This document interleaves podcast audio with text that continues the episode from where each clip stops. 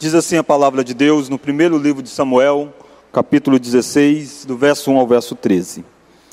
Disse o Senhor a Samuel: Até quando terás pena de Saul, havendo eu rejeitado para que não reine sobre Israel? Enche um chifre de azeite e vem, enviar-te-ei a Jessé o belemita, porque dentre os seus filhos me provi de um rei. Disse Samuel: Como irei eu? Pois Saul saberá e me matará.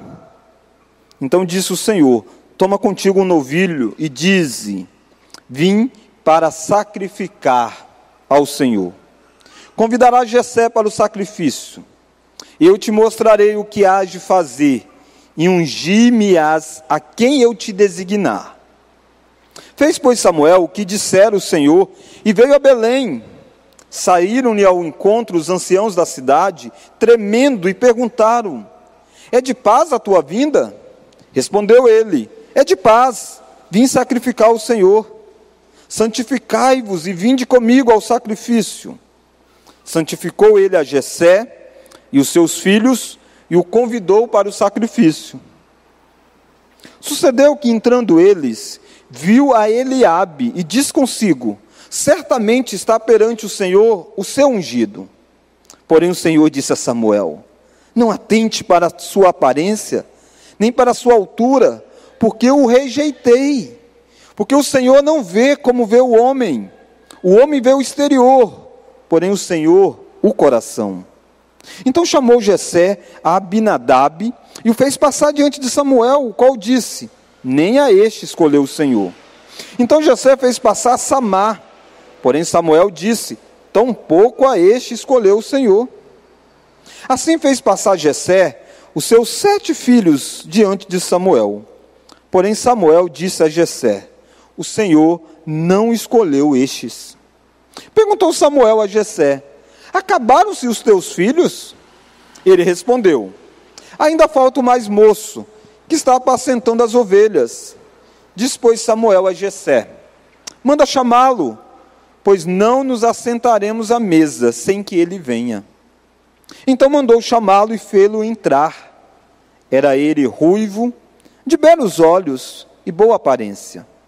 Disse o Senhor: Levanta-te e unge-o, pois este é ele. Tomou Samuel o chifre do azeite e ungiu no, no meio dos seus irmãos. E daquele dia em diante, o Espírito do Senhor se apossou de Davi. Então Samuel se levantou e foi para Ramá. Vamos orar? Ó Deus, fale conosco nessa noite. Fale conosco, ó Deus, através dessa série de mensagens baseado na vida deste ungido do Senhor que foi Davi. E olhando para Davi, nós possamos encontrar o maior ungido da história, que é Cristo Jesus. No nome dele que nós oramos. Amém.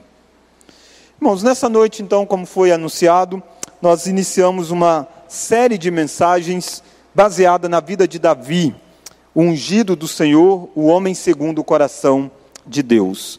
Davi é um dos personagens que a Escritura reserva um, dos, um grande espaço para falar sobre ele.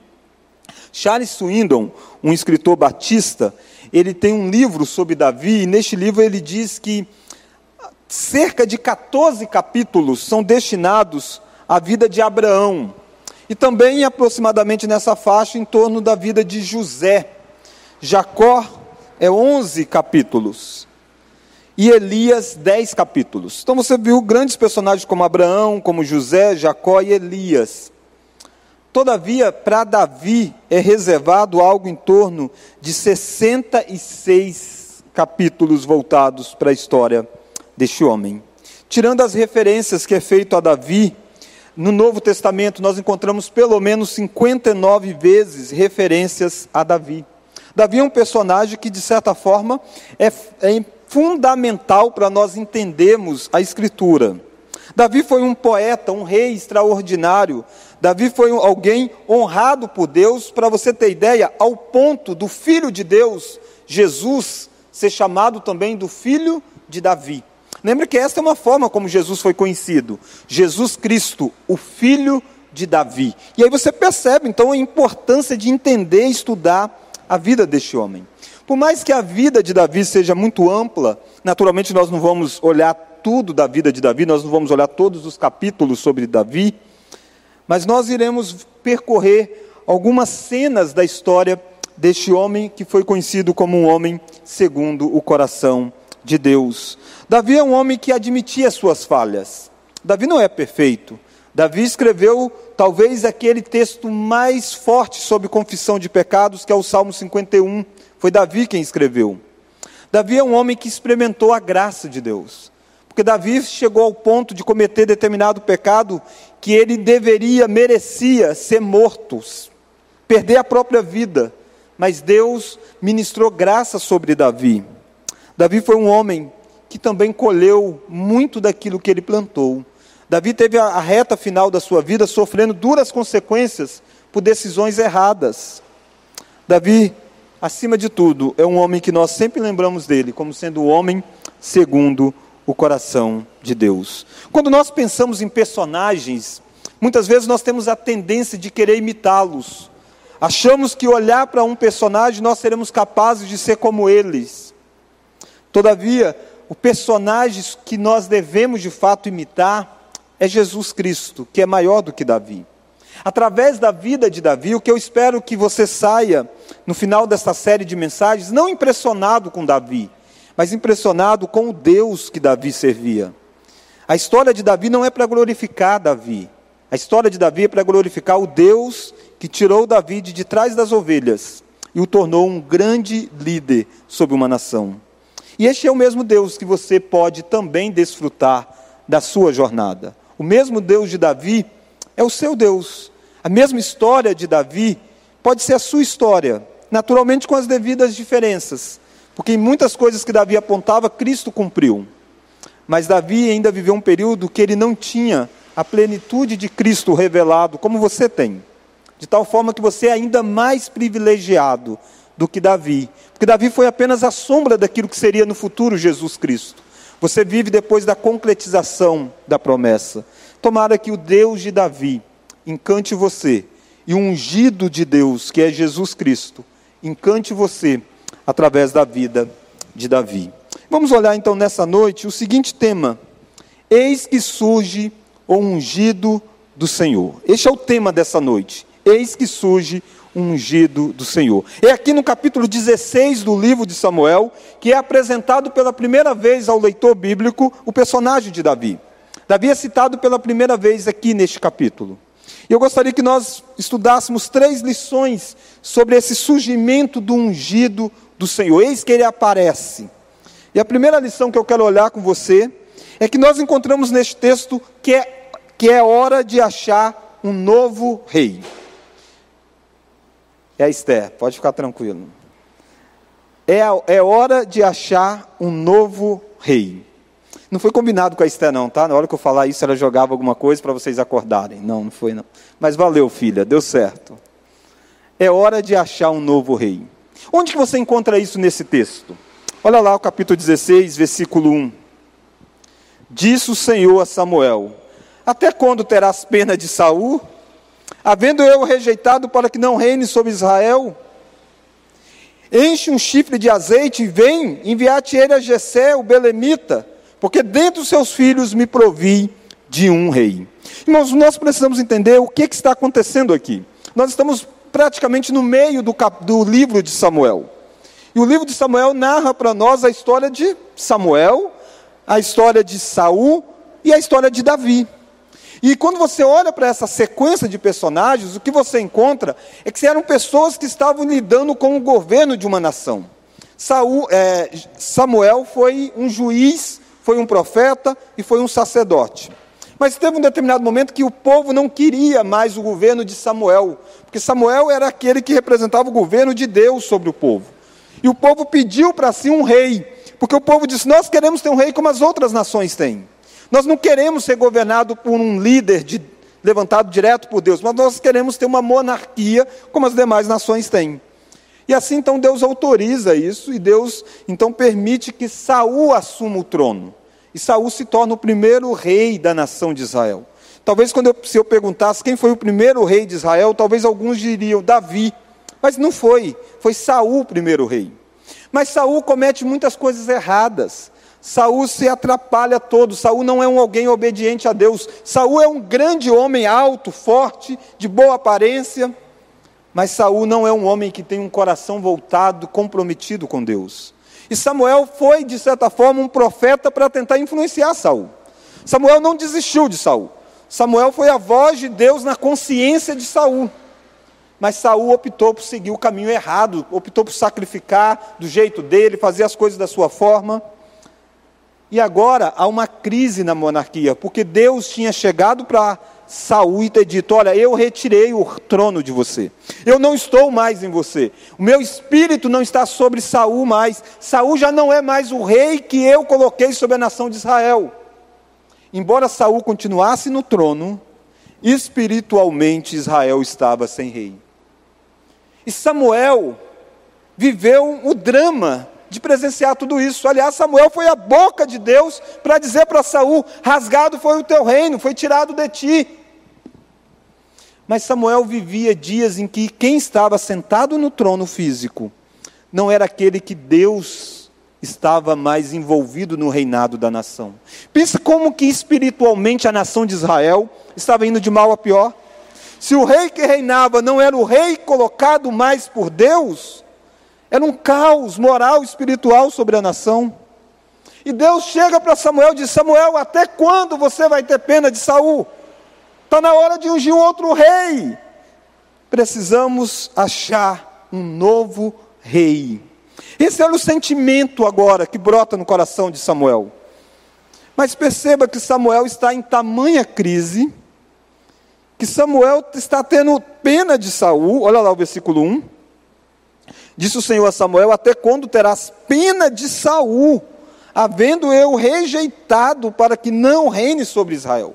Você encontra um Samuel que agarrou na história. Ele não virou a próxima página, ele ficou agarrado, dizendo: e agora? E esse Saul? Deus está dizendo: ei, acabou a história para Saul. Mas olha mais, Deus diz: é hora de escolher um novo rei. Mas olha o versículo de número 2: Disse Samuel: como irei eu? Pois Saul saberá e me matará. Percebe, irmãos, o Samuel aqui está numa crise espiritual. Esse Samuel da Escritura, esse profeta, é um homem corajoso, é um homem que teve coragem de confrontar o pecado do rei.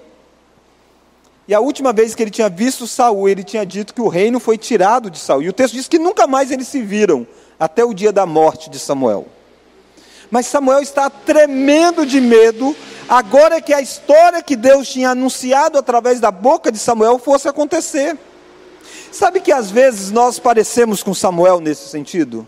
Nós nos parecemos no sentido de que nós sabemos o que Deus quer que seja feito, sabemos que Deus ordena que seja feito, mas nós tememos as consequências de fazer o que Deus mandou para ser feito. Deus está pegando Samuel dizendo: Samuel, acorda! É hora de ungir um novo rei. Samuel está, está temendo a reação de Saul. Óbvio, há risco nisso. Se você é alguém que analisa um pouquinho ou gosta de assistir filmes envolvendo sucessão real de tronos, você sabe que todas as vezes que vai trocar um rei, é uma briga em família, é uma tentativa de, de morte, tudo isso. Imagine agora, Saul está vivo no trono, e Samuel, que é o líder espiritual, ir na casa de alguém, ungir alguém rei com Saul vivo no trono. Gera medo no coração. Mas quem é que Samuel deve temer mais? A Saul ou a Deus? Quem é o rei maior? É Deus. Aliás, essa tinha sido a fala de, de Samuel para Saul. Percebe que nós encontramos aqui a necessidade de achar um novo rei, porque há uma crise generalizada na nação, e é uma crise generalizada para o próprio Samuel. E como que Deus vai tratar isso? Como que Deus vai tratar o medo de Samuel de lidar com a realidade? Muitas vezes nós ficamos parados com medo de enfrentar a realidade que está diante de nós. E achamos que ficar parado vai resolver isso. Não vai. Nós precisamos enfrentar o que está diante de nós. E como Deus vai fazer isso? Olha lá o versículo de número capítulo 16.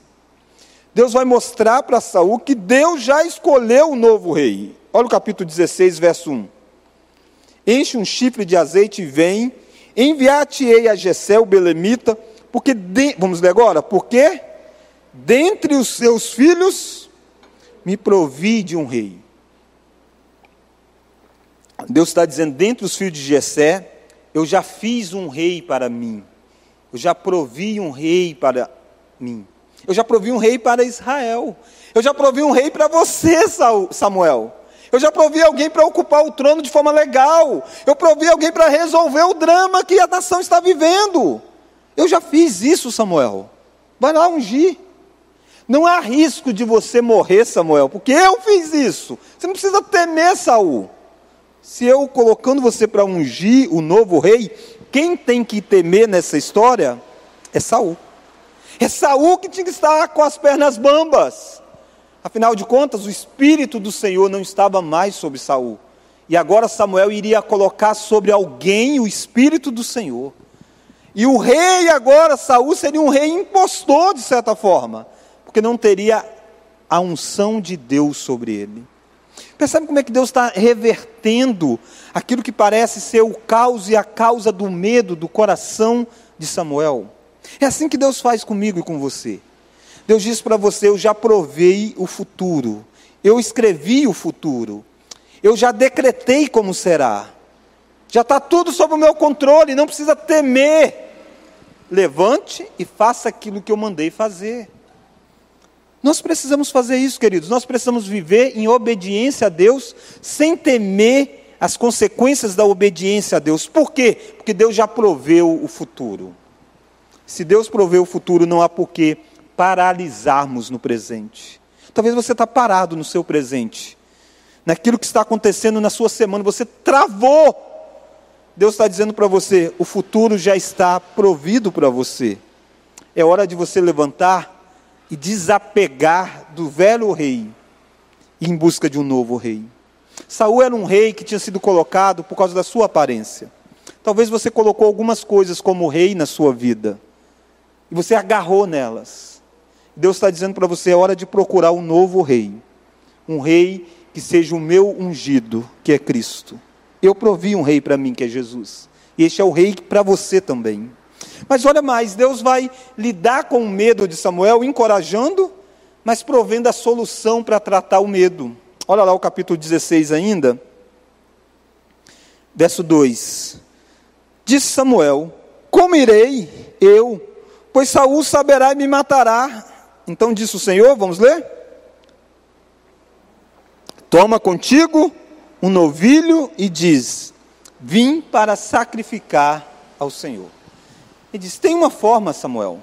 Você é um sacerdote. Você é alguém que pode fazer sacrifícios a Deus. Vai na casa de Jessé para oferecer um sacrifício a Deus. Você terá trânsito livre para chegar lá.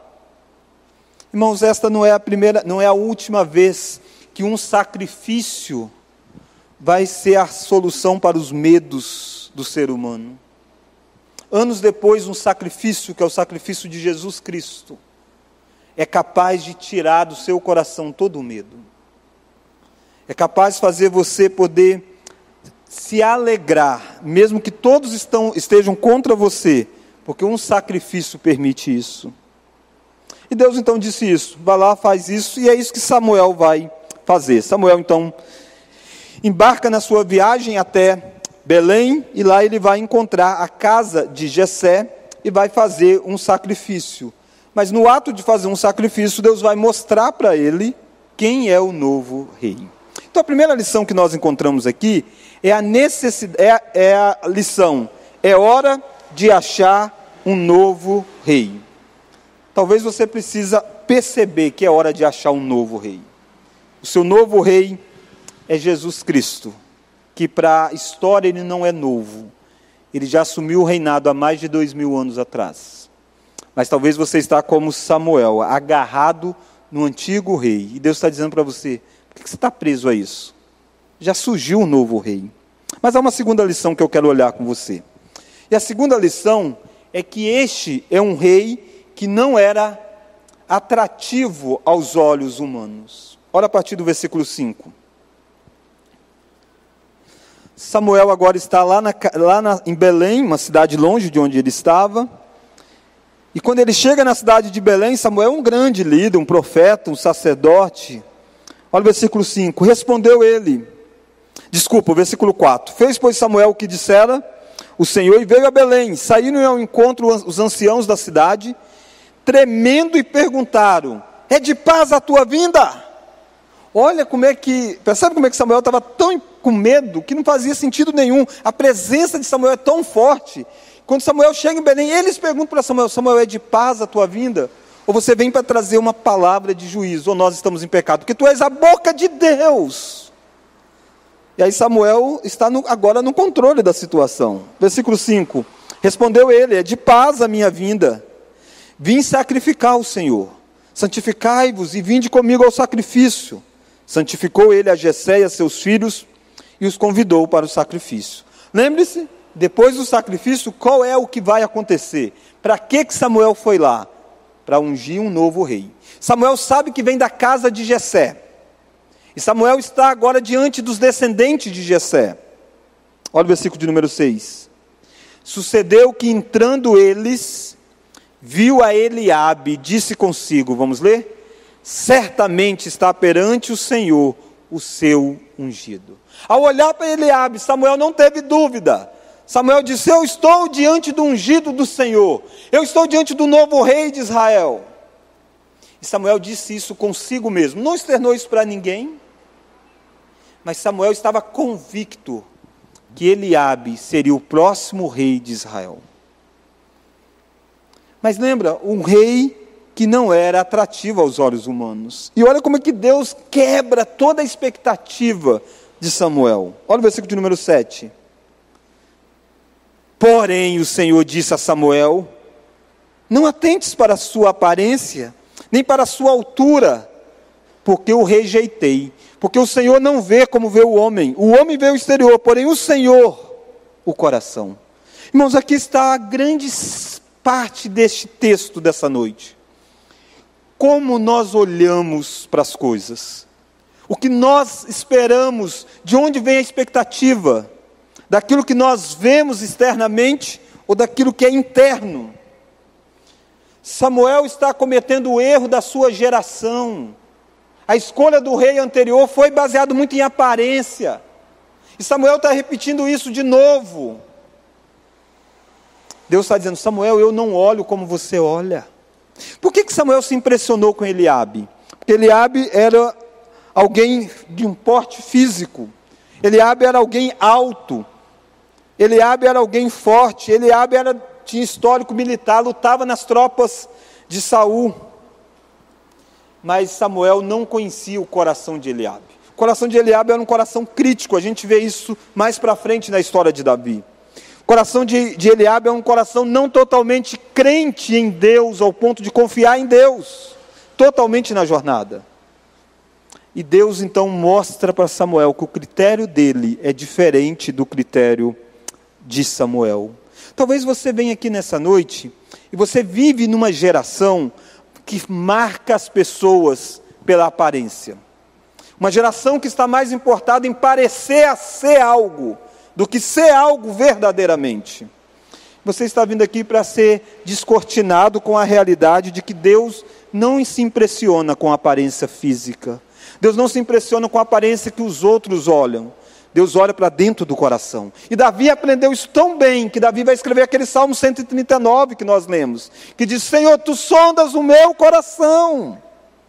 Percebe como é que eu e você precisamos virar isso também na página da nossa vida, irmãos? Nós não podemos sermos marcados por pessoas que vivem avaliando as coisas apenas pelo visual externo. Nós somos chamados a perceber que algo mais importante do que o externo é o interior.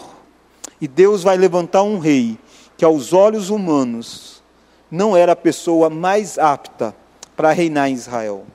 Mas olha mais, olha que isso não se dá apenas essa impressão, não se dá apenas por parte de Saul, de Samuel, melhor dizendo. O próprio pai, Jessé, também agia olhando por, pelo externo. E Jessé conhecia os filhos. E nesse dia que, que Samuel foi lá para ungir, Jessé não chamou Davi para estar na mesa, não chamou Davi para estar em casa, deixou Davi lá no pasto, afinal de contas não tinha expectativa nenhum que pudesse ser Davi. E olha como é que essa cena se descortina no versículo de número 8. Então chamou Jessé Abinadab e o fez passar diante de Samuel, o qual disse: Não é este que o Senhor escolheu. Então passa o terceiro, Samar. Porém Samuel disse: Tampouco é este que escolheu. Assim fez passar Jessé os seus sete filhos.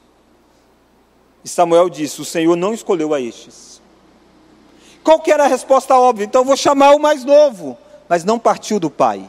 Partiu de Samuel. Samuel disse: Ei, não tem mais ninguém, não tem mais nenhum filho. Porque Samuel, Deus disse para Samuel: é da casa de Jessé.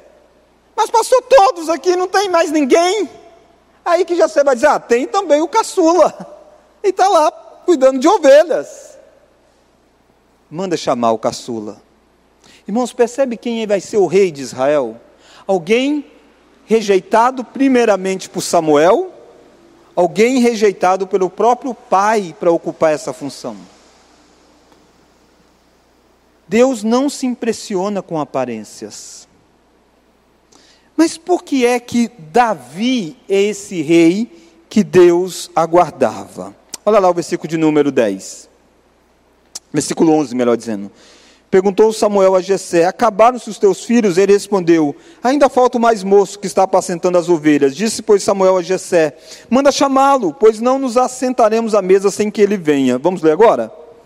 Então mandou chamá-lo e o fê-lo entrar. Era ele ruivo, de belos olhos, de boa aparência. Disse o Senhor: Levanta-te e unge-o, pois este é ele. Percebe essa cena? Entra um menino, o mais novo dessa família, todo sujo ainda, vem lá dos pastos, sem saber direito, estão dizendo, estão chamando você lá em casa. Ele entra e Samuel levanta e unge aquele menino, para surpresa do, do pai, para surpresa dos irmãos e para surpresa do próprio Samuel. Por que isso? Porque Deus não vê o externo, Deus vê o interno. Deus tinha dito para Samuel que Deus tinha provido um rei. E aí você percebe como que Deus trabalhou na vida de Davi para que Davi fosse o homem que Deus iria escolher. Às vezes a gente acha que Davi foi escolhido porque Davi era bom em si mesmo. Não, Davi não era bom em si mesmo. Mas Deus diz que tinha provido um rei. Foi Deus quem preparou Davi para toda essa cena. E como que Davi é preparado para ser o rei? Como é que você esperava que alguém que fosse reinar fosse preparado? Talvez colocando como principal da tropa militar. Você está pensando como Samuel pensou e você escolheu Eliabe. Sabe como Deus preparou Davi? Fazendo alguns treinamentos com ele. E o primeiro aspecto deste treinamento que Deus fez com Davi, Deus deixou Davi fazer atividades na solidão. Pastorear ovelhas não era pastorear debaixo da ribalta, debaixo da luz ser visto pelas pessoas, era um serviço que ninguém via. Estar no exército era um serviço que todo mundo via. Estar na tropa era um serviço que a, a nação de Israel sabia dos feitos. Mas está lá nos pastos, quando você espanta um animal que vai pegar uma ovelha, quem é que vê isso? Quem é que vê se o pastor estava dormindo ou não quando deveria cuidar da ovelha? Quem é que ia ver se Davi estava alimentando ou não a ovelha? Mas Deus colocou Davi para trabalhar na solidão, para treinar o caráter de Davi, para que quando ele estivesse no palácio reinando, ele fosse alguém íntegro, porque ele era íntegro quando ninguém estava vendo. Percebe que o trabalho que Deus faz na sua vida, preparando você para aquilo que Ele falar em você no futuro, muitas vezes parece significante aos seus olhos, mas é lá nos pastos, longe dos olhos, que o caráter de Davi está sendo moldado trabalhando na solidão, trabalhando através de um serviço monótono. Todos os dias pela manhã Davi saía, trabalhava, cuidava à noite, voltava. Esse era o ciclo. E assim que o caráter de Davi estava sendo cuidado, e assim que a percepção de Davi do que é cuidar estava sendo revelado. É assim que Davi depois vai escrever um dos salmos mais conhecidos da história, o Salmo 23, e Davi usa a figura de Deus como pastor. O Senhor é meu pastor e nada me faltará. Onde Davi aprendeu sobre pastor, sobre cuidado, sobre pastoreio? Num serviço monótono de todos os dias ir atrás de ovelhas que quebrava a cara, de ovelhas rebeldes. Mas Deus treinou Davi em um mundo real. Não pense que pelo fato de ser um lugar onde ninguém via, não pense pelo fato de ser um serviço monótono que não tivesse desafios reais. Levantou-se urso, levantou-se leão contra ovelhas. E quando Davi lá na frente vai enfrentar Golias, sabe por que ele tem coragem de enfrentar Golias? Sabe por que ele tem coragem de enfrentar um grande comandante de exército? Ele diz: Porque eu venci o leão e o urso, Deus me deu vitórias. Percebe como é que as lutas que você passa hoje é preparativos para as grandes batalhas do futuro. Deus está trabalhando em você para trabalhar através de você depois. Quando nós olhamos para essa segunda lição, um rei que não era atrativo aos olhos humanos, nós precisamos aplicar algumas lições para nós. Uma delas é como você escolhe, por exemplo, os oficiais da igreja. De tempos em tempos nós fazemos eleição para presbíteros, de tempos em tempos, os conselhos precisam escolher pastores. E o que é que nós vamos avaliar nessas coisas? O que é que estará em, em grande valor para nós? O externo ou as características que Deus diz que deve ser, que são características internas? Mas deixa eu dizer para você que é solteiro: o que é que você mais procura naquela que vai ser a sua namorada e a sua futura esposa? São características externas? Ou são características internas? Você que é mulher e está procurando alguém para casar, o que, que você mais procura? Cuidado, porque a sociedade vai pregar, vai pregar para você que você deve buscar o externo. E o externo vai te decepcionar mais cedo ou mais tarde. Vai ser um Eliabe, vai ser um Saul da história mas busque alguém que tenha aquilo que Deus vê, o coração voltado para Ele. É lá que está a grande questão da história. Mas deixa eu inverter a pergunta: no que é que você mais investe na sua vida? No que é que você mais pensa em você? Em ter uma imagem para impressionar os outros externamente ou ter uma vida, um coração que seja agradável a Deus? Quantas pessoas investem alto para ter boas roupas, e não há nada de errado em ter boas roupas, mas com o objetivo de ser louvado pelas pessoas e se entregam a muitas dívidas, porque estão vivendo por aparência. Saiba nessa noite que você não precisa viver na ditadura da aparência. Deus não olha você com os olhos de como é o seu corpo, de como é a sua aparência física. Deus olha para dentro do seu coração. É lá que está a grande questão que você precisa cuidar e valorizar da sua vida. É lá que está a essência de você. Como está lá dentro? E lá eu não conheço, eu não sondo, eu não chego lá. Mas você sabe. E você sabe que Deus vê o seu interior como ele viu o interior de Davi. E a minha pergunta, o que ele está vendo quando ele olha para dentro de você? Irmãos, nós não deveríamos nos importar tanto com o externo, sabe por quê? Porque o nosso Salvador foi um rei também desprezado externamente. Isso que Davi passou, Cristo também passou. Pensa você se externamente olhando para Jesus, você diria que ele era o grande Deus encarnado. Externamente olhando para Cristo, você diria que ele era o dono do ouro e da prata, da prata. Se quando ele nasceu, ele não tinha nem lugar para ficar hospedado, quando ele nasceu, ele nasceu numa manjedoura. Como você relacionaria com um rei que nasce numa manjedoura? E olha para a vida de Jesus, ele é descrito como um homem de dores. Ele é descrito como não tendo formosura, nem beleza alguma se achou nele. Ele é descrito como sendo o filho de um carpinteiro. Percebe? Tudo isso são expressões pejorativas.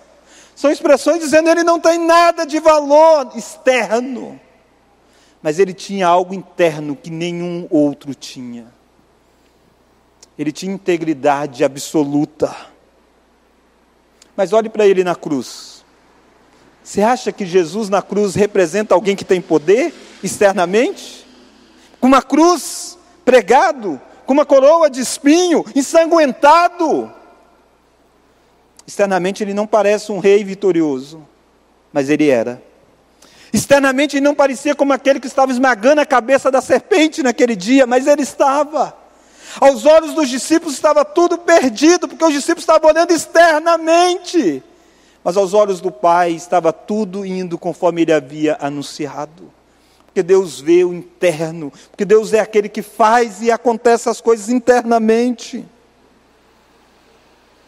Você acha que um pastor de ovelhas está apto a ser um rei de uma nação?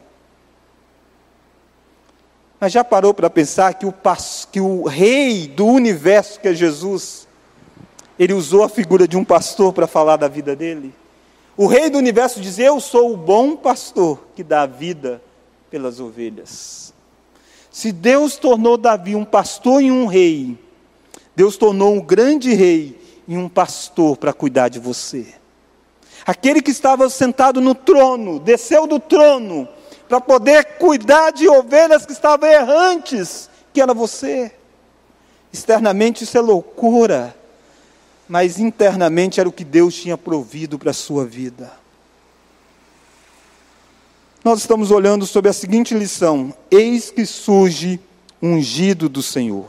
A primeira lição é hora de achar um novo rei. Chegou a hora de Samuel sair e ungir um novo rei. Esse achar não é sair procurando vagamente. Deus disse: é lá na casa de Jessé. Eu já provei um. Mas este é um rei que não era atrativo aos olhos humanos, nem aos olhos de Samuel, nem aos olhos de Jessé. Mas era atrativo aos olhos de Deus, porque Deus vê o coração. Mas não era um coração bom, foi um coração trabalhado trabalhado através do treinamento da solidão, trabalhado através da monotonia e trabalhado através de um ambiente real de riscos. Mas eu quero olhar com você a terceira e última lição. Um rei que o Espírito do Senhor veio sobre ele. Olha lá o versículo 13. Tomou Samuel o chifre do azeite e ungiu no meio dos seus irmãos. Vamos ler agora? E daquele dia em diante, o Espírito do Senhor se apossou de Davi. Só até aí. Percebe que é um marco distinto da história de Davi. Até esse dia, Davi era apenas um pastor mesmo. Até esse dia, Davi era apenas alguém que aos olhos humanos não tinha como fazer nada mas a partir deste dia ele teve o Espírito sobre ele. Eu espero que você entenda que a diferença de Davi é enorme. O Davi, antes dessa ação, ele não é capaz de compor um Salmo 23, ele não é compor, capaz de compor um Salmo 51, ele não tem essa capacidade porque não está nele. Mas uma vez que o Espírito vem sobre ele, ele se torna um dos maiores poetas da Escritura. Depois que o Espírito vem sobre ele, ele se torna o maior guerreiro da história de Israel. Depois que o Espírito veio sobre ele, ele é capaz de enfrentar Golias e derrubar Golias, porque o Espírito veio sobre ele.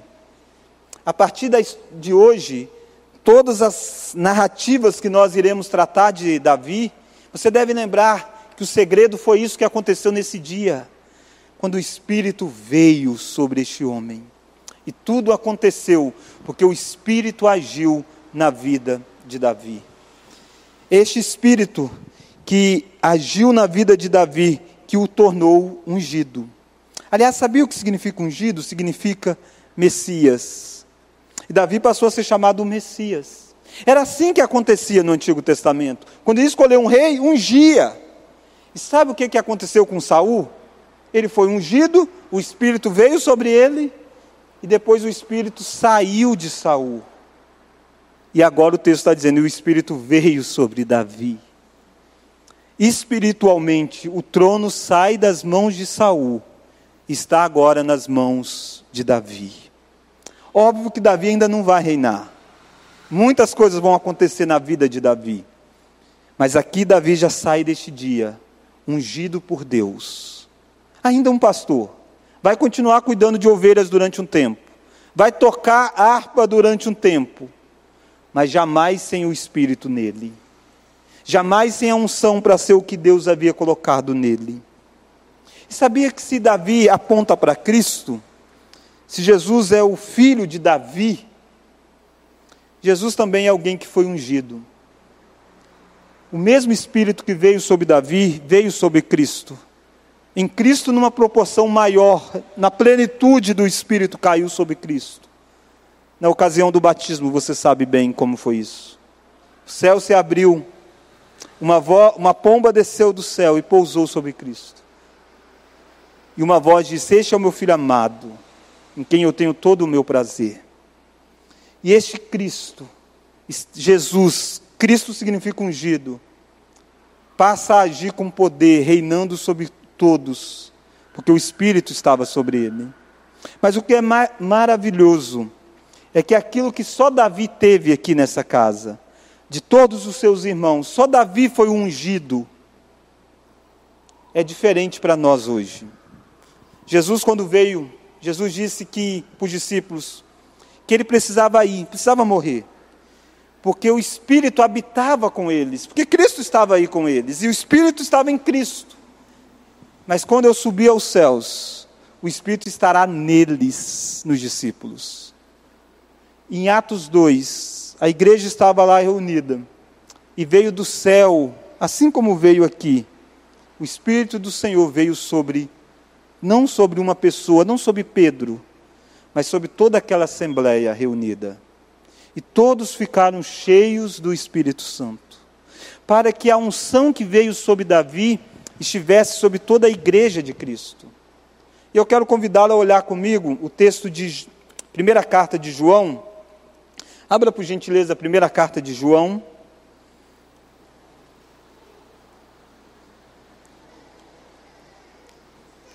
Primeira carta de João. Olha o versículo de número capítulo 2 da primeira carta de João, olha o versículo 27.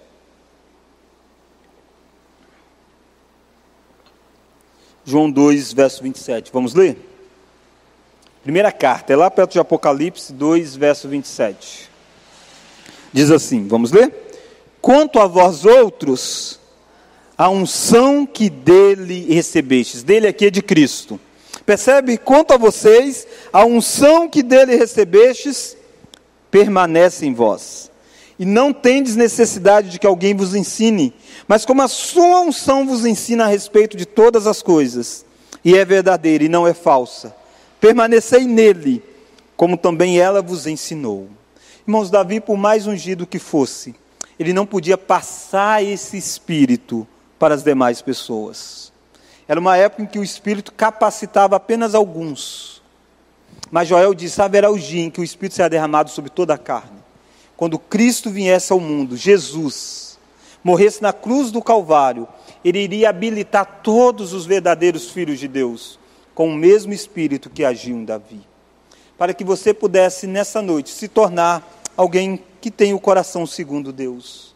Para que você pudesse, nessa noite, se tornar alguém que reina com Deus para que você possa nessa noite se tornar alguém que intercede em favor do povo, para que você possa nessa noite se tornar alguém que tem livre acesso a Deus, porque agora o Espírito está disponível a você. Aliás, ele está em você, se você já nasceu de novo. Se você não nasceu de novo é porque você não tem Cristo. E essa é a noite de você ter Cristo, para debaixo de Cristo viver com esse Espírito. Sabe o que esse Espírito que agiu em Davi faz? ele é o chamado no Novo Testamento do outro consolador.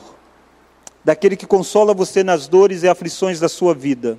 Daquele que consola você nas noites de angústias pelo quais você passa. Este outro consolador, esse Espírito, sabe o que, que ele faz? Ele conduz você a toda a verdade através da palavra. Você não é dependente mais de ninguém. Você tem a Escritura e o Espírito habitando em você para você entender a verdade de Deus. Sabe o que esse Espírito faz? ele convence você do pecado. Esse espírito quebranta você.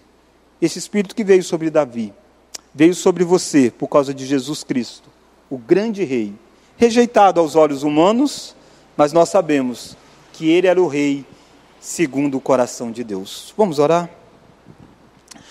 Deus, obrigado porque nós temos o ungido do Senhor, que é Jesus Cristo. Nenhum de nós aqui, ó oh Deus, temos a unção por nós mesmos. A unção que nós temos vem do Santo do Senhor, que é Jesus Cristo. Obrigado, ó Deus, porque nós somos ungidos com esta unção. E desfrutando desta unção, nós podemos mutuamente nos encorajarmos. Mutuamente, ó Deus, nós podemos nos edificar. Podemos, ó Deus, nos consolar Obrigado, ó Deus, porque o Senhor não olha para quem nós somos externamente. Mas Deus nos ensine, ó Deus, a sermos pessoas que também façamos assim. Quantos de nós, ó Deus, avaliamos as pessoas baseado naquilo que elas parecem ter financeiramente, aquilo que elas parecem ter culturalmente? Esquecemos de parecer com o Senhor no ponto de analisar o caráter e a vida. Por isso, Deus, desperte a nossa vida para entender o que é mais precioso, o que é mais valioso no teu povo, que é ser segundo o coração do Senhor. Nos faça, Deus, gastar tempo de cuidar da nossa vida. Obrigado, Deus, porque o Senhor treina conosco o tempo todo. O Senhor nos torna pessoas que um dia vão reinar com o Senhor, mesmo nos lugares escuros dos momentos que nós passamos, mesmo longe dos olhos humanos. O Senhor está nos treinando para reinar contigo nos novos céus e nova terra. Obrigado pela vida de Davi, mas muito mais obrigado, Deus, pela vida de Jesus Cristo, o filho de Davi. E é no nome dele que nós oramos. Amém.